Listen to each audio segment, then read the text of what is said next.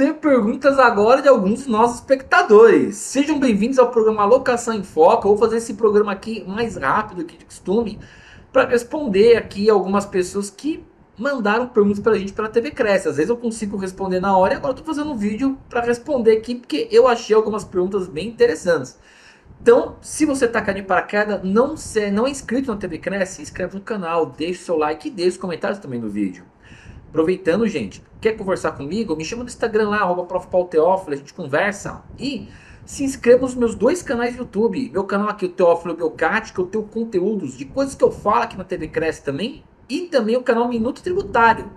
Esse é um canal novo, nosso, que eu falo bastante sobre direito tributário. Eu falo tanto para advogados, estudantes de direito, que eu tenho algumas aulas lá resumidas, falo tanto para empresários para você conhecer o seu direito, o que, que você tem que fazer, como alguns temas aqui que estão na moda, como exclusão da base de cálculo do PIS e COFINS do ICMS, ICMS da conta de luz, entre outros temas aqui bem interessantes para você, ok? Então, bora pro vídeo. O Edson, ele pergunta assim, professor, eu só trabalho com aluguel sem garantia e nunca tive problemas. Na verdade, isso não é bem uma pergunta, né? Isso daqui é mais uma afirmação. Edson, um abraço para você está falando isso aqui foi de um tema que a gente fez no Locação em Foco, falando justamente sobre locação sem garantia. A locação sem garantia, como eu já falei, ela pode ser utilizada dependendo do tipo de locação. Poxa, eu fazer uma locação residencial de mil, mil e poucos reais, o que, que vai me adiantar eu pegar um fiador?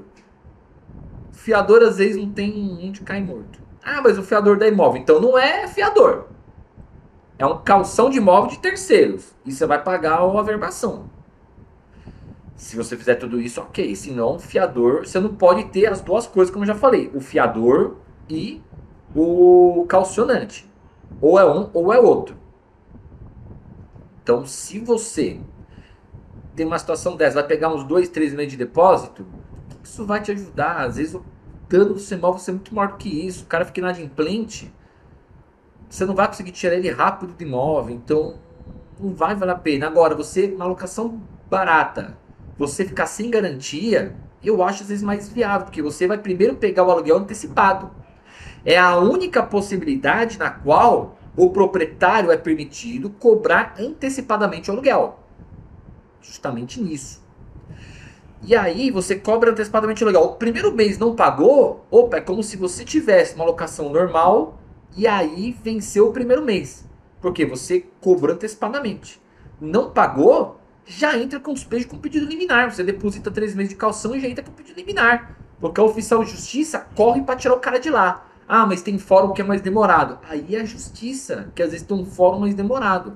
Mas só que se a ideia é você priorizar uma ação de despejo, eu acho que é muito mais viável sim você estar tá trabalhando com a locação sem garantia. Até porque o inquilino tem que pagar antecipado. Se o inquilino tem que pagar antecipado, eu acho até melhor. Tem outra pergunta aqui do Arnaldo Nunes Parente. Você não é meu parente, mas eu gosto de você, Arnaldo. Um abraço para você. Desculpa a brincadeira.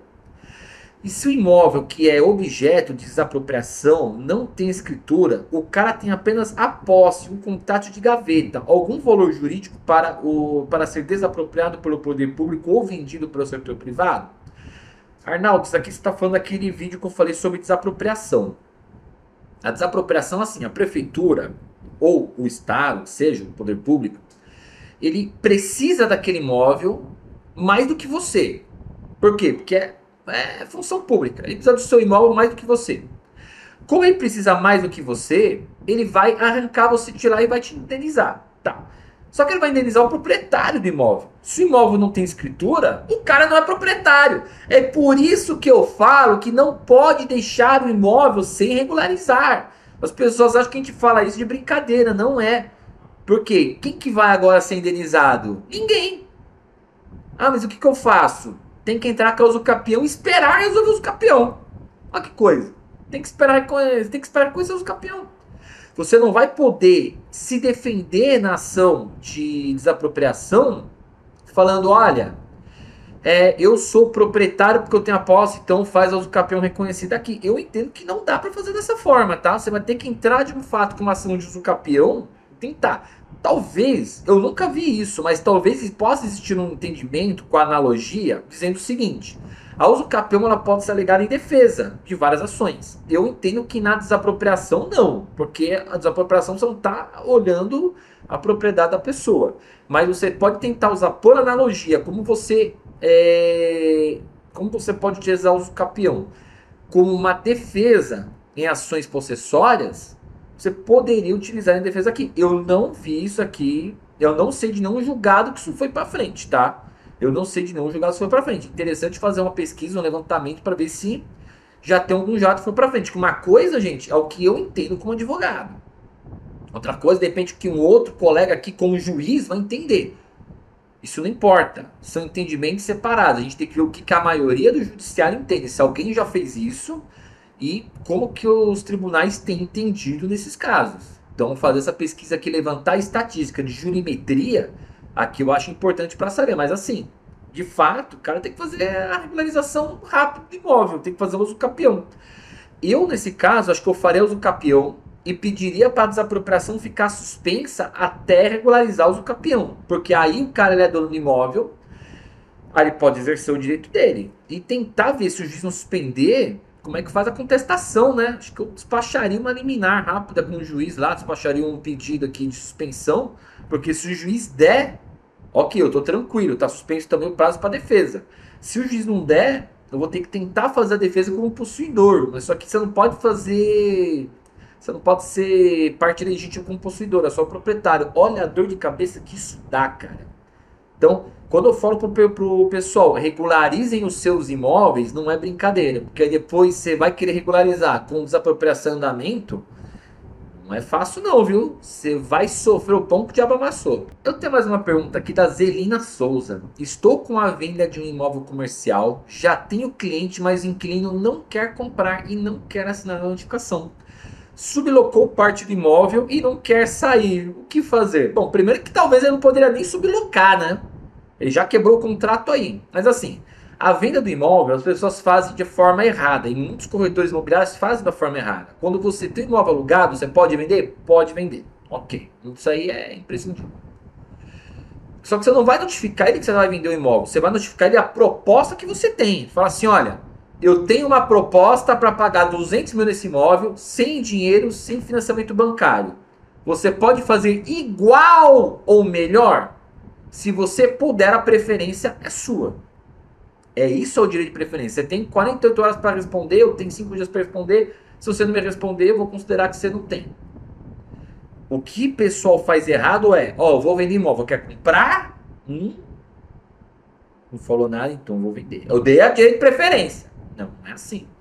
Tem que serem iguais condições do que você vendeu, porque ele tem a preferência de comprar o imóvel nas mesmas condições que o outro que mandou de proposta. Então, você recebe a proposta, manda, olha, tá aqui, você pode fazer igual, você pode fazer melhor. Se você puder, é teu. Se não, vou passar para o outro. Então, assim, você não notifica o cliente da venda do imóvel. Você notifica o cliente, cliente não, inquilino, perdão. Você notifica o inquilino da proposta que você tem de imóvel. Se ele quer cobrir ou não. Se ele cobrir, ok. Se ele não cobrir, abraço. Você não vai sair de imóvel, você simplesmente passa a bola pro, pro cara que está comprando. Aí a pessoa que está comprando, ela tem duas possibilidades. Ou ela denuncia o contrato e arranca o cara de lá, aí ele vai entrar com ação de despejo. Ou ele vai manter o contrato de locação para ele. Até porque você não sabe se a pessoa que está comprando imóvel, Zelina, é de fato um alguém que está comprando para morar ou o cara que está comprando para investir. Às vezes a pessoa está comprando para investir. Ah, mas ele falou que está comprando para morar. Conversa com ele. O cara tem que saber que o imóvel está alugado. E ele tem que saber desse direito. Que ele pode denunciar o contrato. Dependendo do contrato em vigor, tá? Ele denuncia o contrato, dá 90 dias para a pessoa desocupar. Senão ele vai entrar com despejo. Ou ele vai manter para ele o contrato de locação. Às vezes é mais fácil ele manter o contrato de locação para ele e você só altera quem for. Agora, se o inquilino sobrelocou imóvel, aí você já tem um problema. Vê também se não é um caso de você já entrar com uma ação de despejo com esse inquilino aqui, quebra de contrato, até uma ação de despejo para um pagamento aqui, não sei. Acho que é legal você averiguar isso daqui, mas assim, a proposta de direito de preferência, ela é dada pela proposta, não pela venda do imóvel, ok? Então, tinha essas três perguntas aqui para responder e de vez em quando eu faço um vídeo diferente assim aqui no Visor, só respondendo perguntas aqui no Locação em Foco. Gente, chegamos ao final de mais um programa. Você que manda as perguntas, obrigado. Continue enviando suas perguntas pela TV Cresce que eu vou periodicamente fazendo vídeos aqui para respondê-las. Se você quer conversar comigo, me chama no Instagram que a gente conversa, gente, arroba. Também, se você não é inscrito nos meus canais do YouTube, se inscreve lá no Teófilo Belcati, que eu tenho inúmeros conteúdos jurídicos aqui sobre temas iguais esses. Como tenho também um Minuto Tributário, que é um canal só focado em questões tributárias. Ok, gente? Se inscreve nos canais, dá essa força, dá um like nesse vídeo, compartilha para mais pessoas e foca nas locações.